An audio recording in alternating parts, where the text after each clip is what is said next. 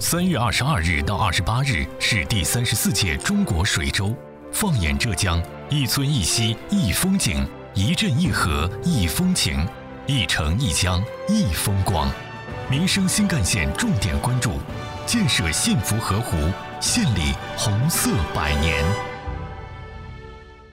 听众朋友们，早上好，欢迎收听今天的节目，我是子文。今年以来，德清县坚定不移践行“绿水青山就是金山银山”理念。连续六年获得浙江省无水共治河长制工作优秀县，连续三年夺得大禹鼎银鼎，可想而知，傲人的成绩背后是治水人们默默的付出。上班第一件事情就是先看一下县县里面有没有任任任务，没有任务，然后就是九点之后，然后就是开着车去巡河了，就是全镇半数以上的河河道我都会去走一遍，看看好不好。有问题了，我会通知村里，让村里的保洁员去打捞。刚刚大家听到这段话呢，来自于德清县洛舍镇治水联络员倪伟，他告诉记者，自己算是治水条线上的新兵。二零一七年那时应该是剿灭猎物类水体的时候，嗯，然后我们镇上人手不够，然后吴伟吴伟部长让我来帮忙一下。因为说：“虽说呢自己是治水新兵，但是自己早前的工作经历使得自己在参与治水时有了很大的优势。因为做国土的时候，我们全镇各个地方我都是走遍的。然后做了治水之后，因为很多地方都是很熟悉的。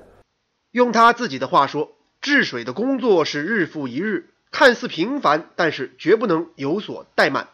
作为本地人。”看着这些年以来当地的治水成效，他还是很自豪的。当然，这个洛水样来说说吧，洛水样原来啊，全都是网箱、网网多，很很很乱的。现在这里的水变得更好了，岸边更美丽了。三月二十二日到二十八日是第三十四届中国水周。放眼浙江，一村一溪一风景，一镇一河一风情。一城一江一风光，民生新干线重点关注：建设幸福河湖，献礼红色百年。像倪伟这样在治水一线的人，在当地还有很多，比如下主街道朱家村板凳河长陈福亮就是其中一位。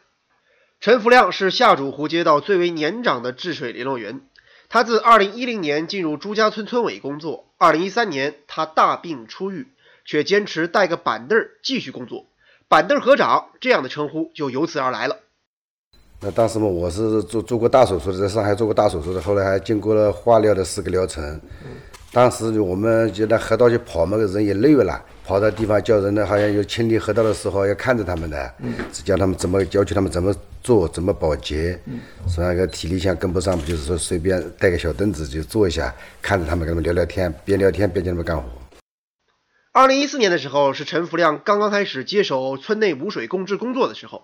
工作内容包括定期的巡河、组织河道卫生整治、配合上级进行水质治理、防汛抗台等等。按照规定呢，村级河长只需每周巡河一次就可以了。但是他很负责任，坚持每天都要巡河，就连节假日、双休日也从不落下。当时两点一开始的时候，我们家的河里面就是好像。不像现在啊，刚刚开始的时候，你像那这个水草啊，它不那老百姓养羊的，要吃水草，要羊要吃草的不啦？像水草啊，像白色的这种漂污啊，这种垃圾啊，那个那时候水是多少？好像四来水、五来水这一类的，那河里面都是黑的，水都是黑的，岸边嘛也是光秃秃的。好，后来就是这政府好像也后来也，呃，花了一批资金啊。当时的话，打打打到那批水草的时候是。老百姓都不愿意的，他因为他家里养的羊，他要吃的嘛，就是解放草，叫解放草啊。原先呢，朱家村内有不少的家畜禽类的养殖场，这污水排放也成为了当时河道治理的结症所在。为此，陈福亮是冲在前线，挨家挨户的上门去做思想工作。后来嘛，后来就做通过做工作了，白天不行嘛，晚上再跑了。通过宣传，通过我们村的班子人员那大力呃呃宣传，不是也不是我一个人一个人的能够做得好的工作，这个对吧？后来有一个星期左右吧，我们朱家村，我们都是有三四百多亩呃河道面积，河里的呃那个像这种呃杂草什么都全部清理完了。最终，村委配合相关部门清理了十多家当地的养殖场，河道水质是马上就有提升。回忆起最初的沟通工作，他很感慨。孟树华呢是如今朱家村村委副主任，也算是陈福亮治水的徒弟和接班人。他告诉记者：“他天天跑的，有时候。”白天走了都不通，晚上都要去的，都要做工作，一直要做通。多我多去几趟，他呃跟他谈谈他们，他总会啊好一点的。让当地村民感到意外的是，大家以为呢水质变好之后，陈福亮巡河的工作可以轻松一些，但是他却巡得更加勤快了，几乎每天都要巡河两三次。孟树华，他的呃污水工程是尽职尽责的。嗯，我们有时候都在睡觉嘞，他很早天刚刚蒙蒙亮，他要到河。哪条河去看嘞？去巡视，发现问题，他也及时真叫人整改。采访中，陈福亮说：“现在看来，最直观的变化就是，经过几年的工作打造，当初脏乱差的河道，现如今变成了水更清、岸更绿。水质原来是四到五级，经过整治之后呢，基本可以达到三级以上的水平。当地百姓用水当然也更加的安心。作为江南水乡，因水而名。”因水而兴，因水而美。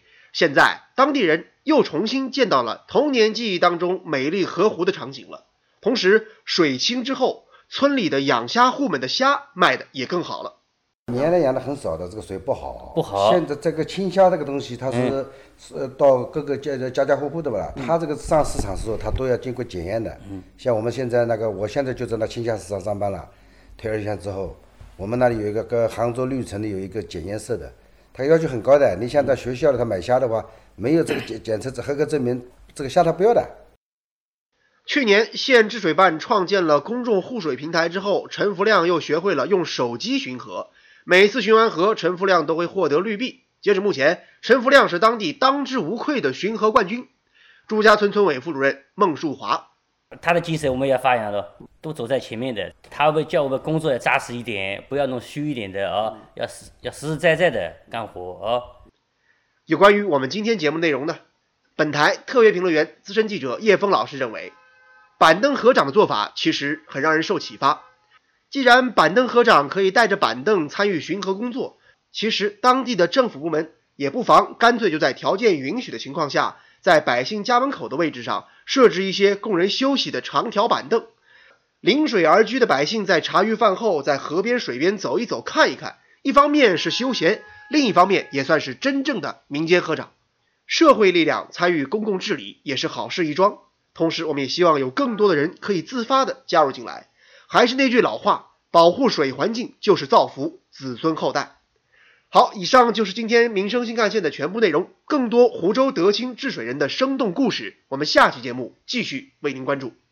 三月二十二号到二十八号是中国水周。三月二十二号，在德清洛阳半岛举行了“最美治水人”公益行活动，倡议大家爱护水资源。